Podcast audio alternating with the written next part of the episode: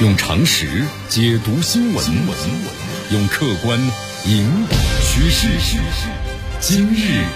话题，这里是今日话题。大家好，我是江南。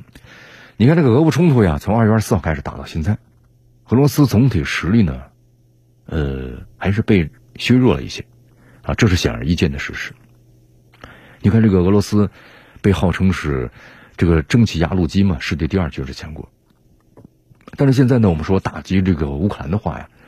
可能至少需要一百五十万左右的兵力，可能能够占据呢绝对的优势。但现在的话呢，一般你看这个部分，呃，总动员三十万，就加上呢现有的二十多万，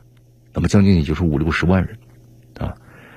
那么现在个部分动员令呢，已经是发布了好几个月了，但是俄罗斯国防工业呢，拿不出足够的弹药包括装备。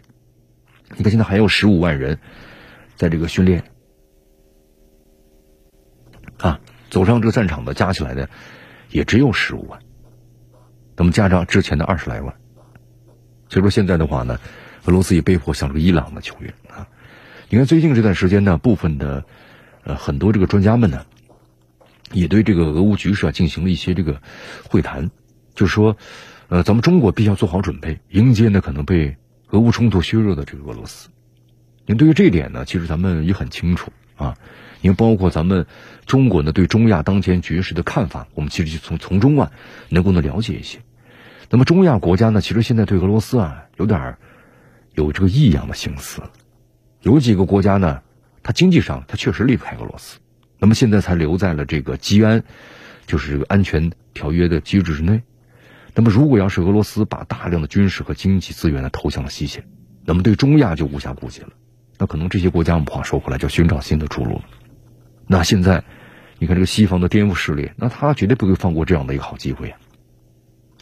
中亚呢，有咱们中国的近邻，中亚如果政局不稳的话，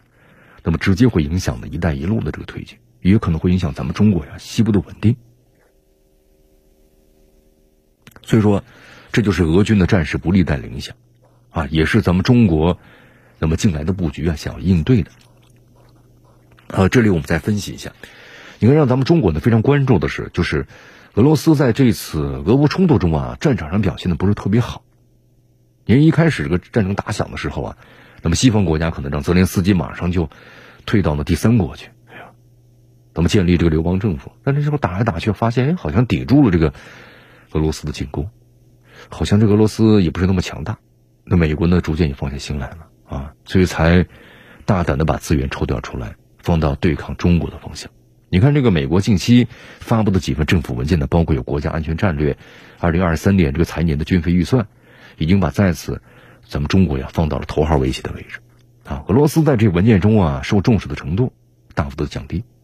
也就是说呀，在当今世界能够帮中国呢分担一些压力的和中国呢关系友好的国家越来越少，这是一个很严峻的局面，啊，也就是俄罗斯呢在准备不足的情况之下。可能发动战争带来的一些后果。你看，这个普京会不会在二零二三年提前举行大选呢？或者说把总统这个职位，怎么让给某个继任者进入后普京时代呢？但是现在我们就说，从这个普京出访白俄罗斯的表现来看呢，身体还是不错的啊。只要普京还能够控制住各方势力，那他呢就不会放弃总统这个位子啊。所以说，现在讨论这个后普京时代啊，可能就有点早了啊。但是另一个方面呢？俄乌冲突的长期化是不可避免的，这个后俄乌时代已经来临。你看，这个俄罗斯的局面的走向是恶化了。我们说这是可能无法避免的一个结结果，这会导致呢核冲突的风险的增加啊，长期战争的可能性。我们说就是当今这个世界啊最大的战略挑战和最严峻的不确定性，因为打到现在从二月份开始到现在，对吧？十个月的战争，俄乌双方啊，那我们说这个仇仇恨是积累的足够了。但是呢，你无论是俄罗斯还是这个乌克兰，对吧，都没有疲惫，好像一直还要打下去。俄罗斯人的日常生活呀，没有受到冲击，你看，包括各种物资嘛，您看了一下俄罗斯这个国内，包括各大超市，就基本上都恢复到了这个冲突之前的水平了，就物价都降下来了，而且物资供应的非常的充分。那么战区的乌克兰人民呢，生活是遭到破坏了，但因为有西方的持续援助，也没有出现的啊缺于啊少吃的这么一个情况。所以说，双方都有意愿想把战争打下去，那么其他国家的外交的斡旋呢，也看不到合适的机会，那么站在中国的利益角度上呢，我们是不可能去参加这场冲突的啊，也不可能让这个俄罗斯呢面临着崩溃。你看，咱们中国如果站在美国这一方，向乌克兰提供予支援，对俄罗斯进行制裁，那么俄罗斯的战场压力空前巨大呀。不但如此呢，俄罗斯还会还需要呢增加在中国的边境的驻军。那么对于俄罗斯来讲，它综合国力很快就会耗尽的。但是俄罗斯如果崩溃了，它不符合我们中国的利益啊，它仅仅是符合呢美国呢部分军政集团的利益啊。所以说，对于所谓的这个后俄乌时代呀，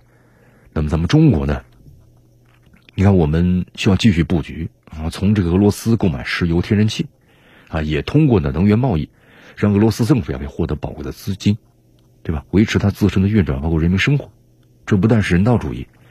啊，也是为了让一个呢对中国友好的核大国不能够倒下。你看，不仅如此啊，中国的布局呢，可能远比只盯着大国博弈的西方阵营，其实想的要更加长远一些。你看，咱们中国现在把目光呢，更多的转向了。中亚、中东、东南亚、非洲，甚至是南美。你看，在今年十月份以后啊，咱们中国的一连串的外交活动，比如参加东盟的峰会，对吧？和沙特一道举办了首届中国阿拉伯国家峰会，啊，在更早之前，在中亚举行的上合组织峰会等等，这都充分的说明了，咱们中方很清楚啊，鸡蛋呢不能放在同一个篮子里的道理。不管是在能源，还是在贸易安全，还是在传统的安全领域，那么咱们中国呢，都在向新兴国家和地区啊。开始了更多的新的布局，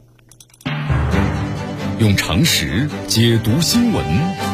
用客观引导趋势。今日话题。